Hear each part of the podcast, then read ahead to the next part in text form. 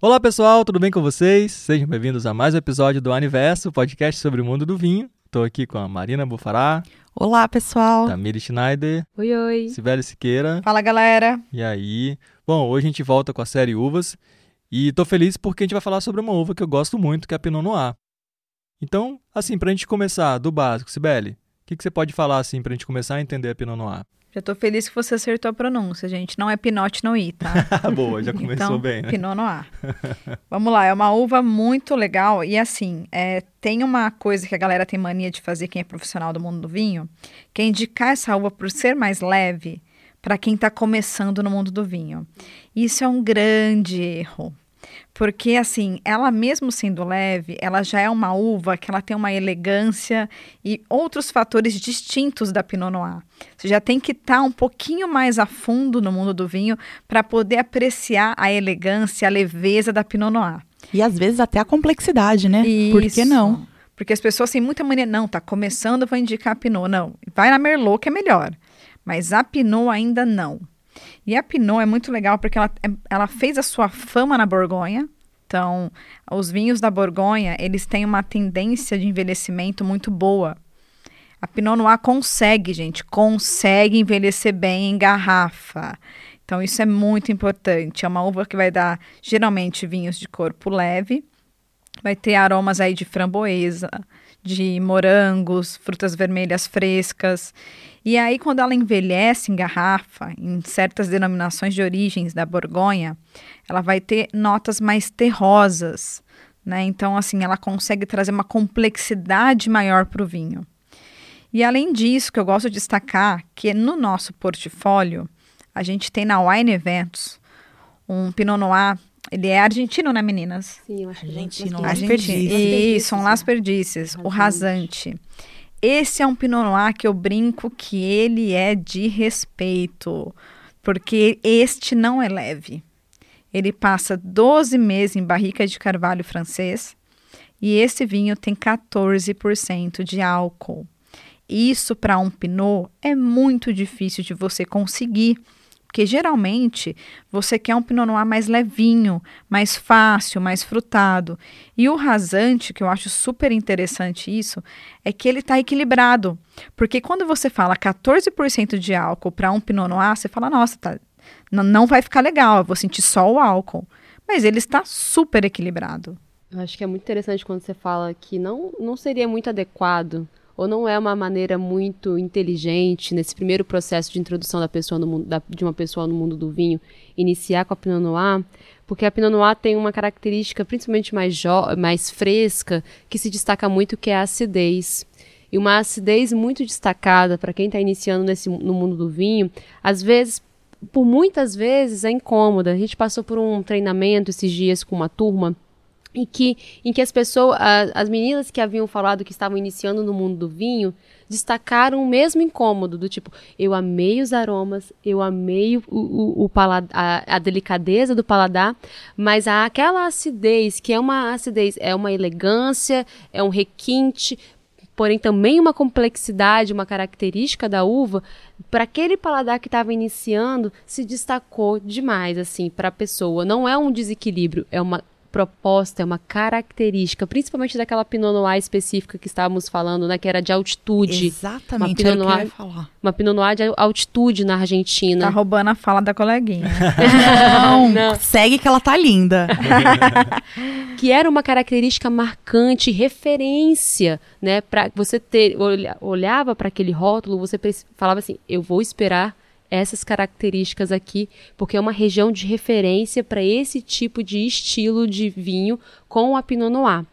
Então acho que é muito interessante isso, porque também quando eu comecei, falavam muito de Pinot, Pinot, e eu não entendia Pinot no início. Então eu vou falar de um testemunho mesmo. Eu não entendia Pinot no início. A proposta, a né? proposta.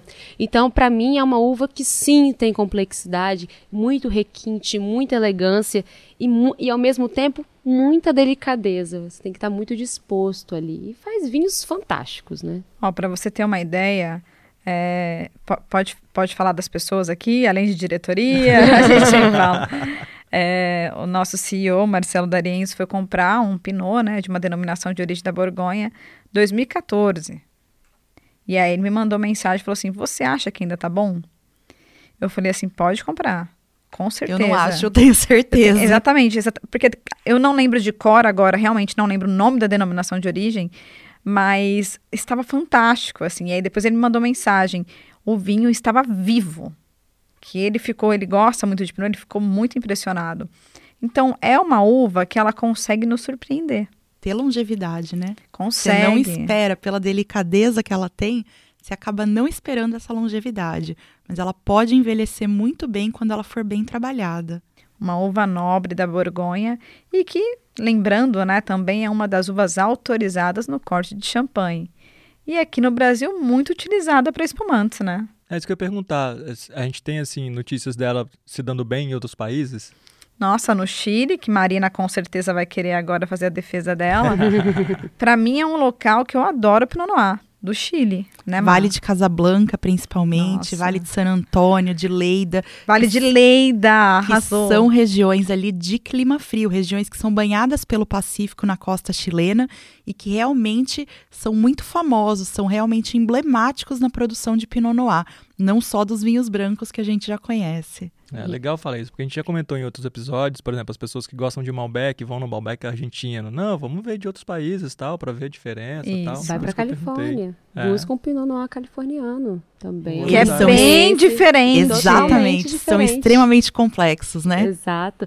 Essa questão de falar que cada terro... que falar não, né, de comprovar que os terroirs eles imprime, né? O DNA da uva também está do seu terroir, né? Então, o Pinot Noir californiano vai ter um comportamento totalmente diferente dessa delicadeza da Borgonha ou dessa, dessas características específicas, né? Das brisas mais frias da costa do Chile. Então, a gente vai ter já um Pinot Noir mais concentrado, um, um outro comportamento de Pinot Noir de, um, de um, uma região de um clima muito quente. Até mais estrutura mesmo, mais né? Mais estrutura mesmo. Sim. Legal. Aí a gente, a gente já muda totalmente o perfil, né? Uhum. Olha que interessante. A ver, a, a, as várias possibilidades de uma Pinot Noir tanto em, no seu DNA enquanto terroir, né, um da Borgonha, um do Chile, um da Califórnia, quanto a sua versatilidade. Então a gente tem vinhos tintos incríveis, vinhos rosés, espumantes maravilhosos.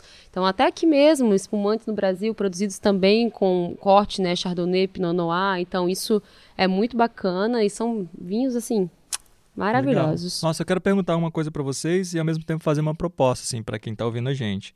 Por exemplo, eu queria uma sugestão de harmonização com o Pinot Noir e também propor para as pessoas, por exemplo, vamos fazer essa harmonização, mas se tiver oportunidade de comprar um Pinot Noir brasileiro, um francês, um chileno ou um californiano para ver as diferenças. Pode ficar legal isso, né? Não, total. E a versatilidade da Pinot também está na harmonização porque tem, temos vários estilos, várias propostas. Temos aquele, os Pinot, o Pinot Noir, inclusive que a gente estava falando, né? A gente pode falar aqui, o Manos Negras Notáveis, Sim. né? Que foi notáveis agora em, em fevereiro. fevereiro.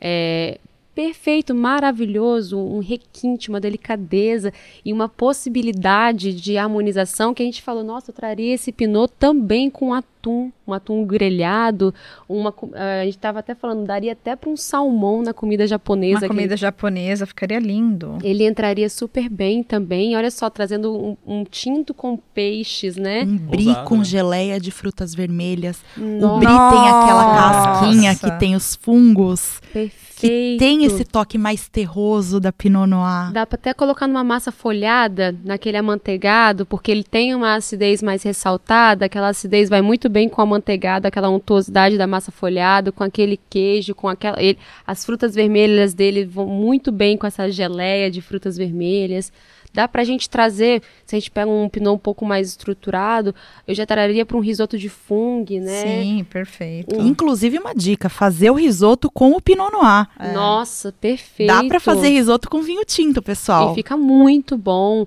E se você tem aqui, igual esse rasante que a Cibele trouxe, eu traria também carnes vermelhas. É um Pinot Noir de estrutura que vai aguentar uns... Pode ser um carpaccio, por exemplo, de entrada, fica muito legal ou, ou carnes mais magras, mais finas, Um filé né? mignon. É, menos fibrosas, acho que, acho que esse é, é o foco, menos fibroso, mais a carne mesmo, assim. Então, é, um, é uma uva versátil desde seus, das suas possibilidades pelo mundo, até os esti- estilos, né, rosé, tinto, espumante, e até as propostas de harmonizações. Então, é isso. Acho que ela acaba sendo É. muito subestimada, né, É. pessoal? Olha quantos Isso. predicados a gente falou aqui. E sabe uma coisa que eu gosto de trazer também? É assim, ó, o pessoal que não abre mão do Malbec, do Cabernet, do tinto na praia, a Pinot é uma boa escolha. É um tinto de verão. É um tinto de verão.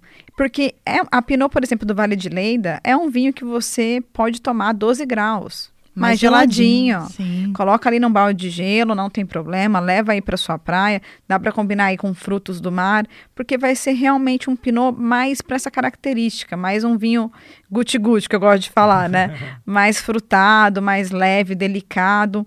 Então saia um pouquinho desse tinto tão opulento para você poder harmonizar com pratos leves e vai para uma pinot, né, que fica bem bacana. Demais. Nossa, vocês estavam falando aqui, gente. Vou abrir um, um relato pessoal aqui. Eu fiquei viajando.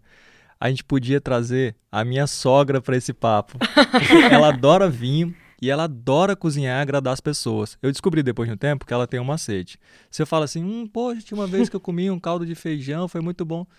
Logo à noite ela já fez um caldo de feijão. Então, assim, se a gente ficar falando de Pinot Noir, que com certeza ela vai ter um monte na adega dela, e falar sobre essas harmonizações, a gente ia ter vários dias seguidos de vários pratos pra gente poder aproveitar É que ela ia fazer. estratégico isso daí, Como né? que é o nome dela? Fátima.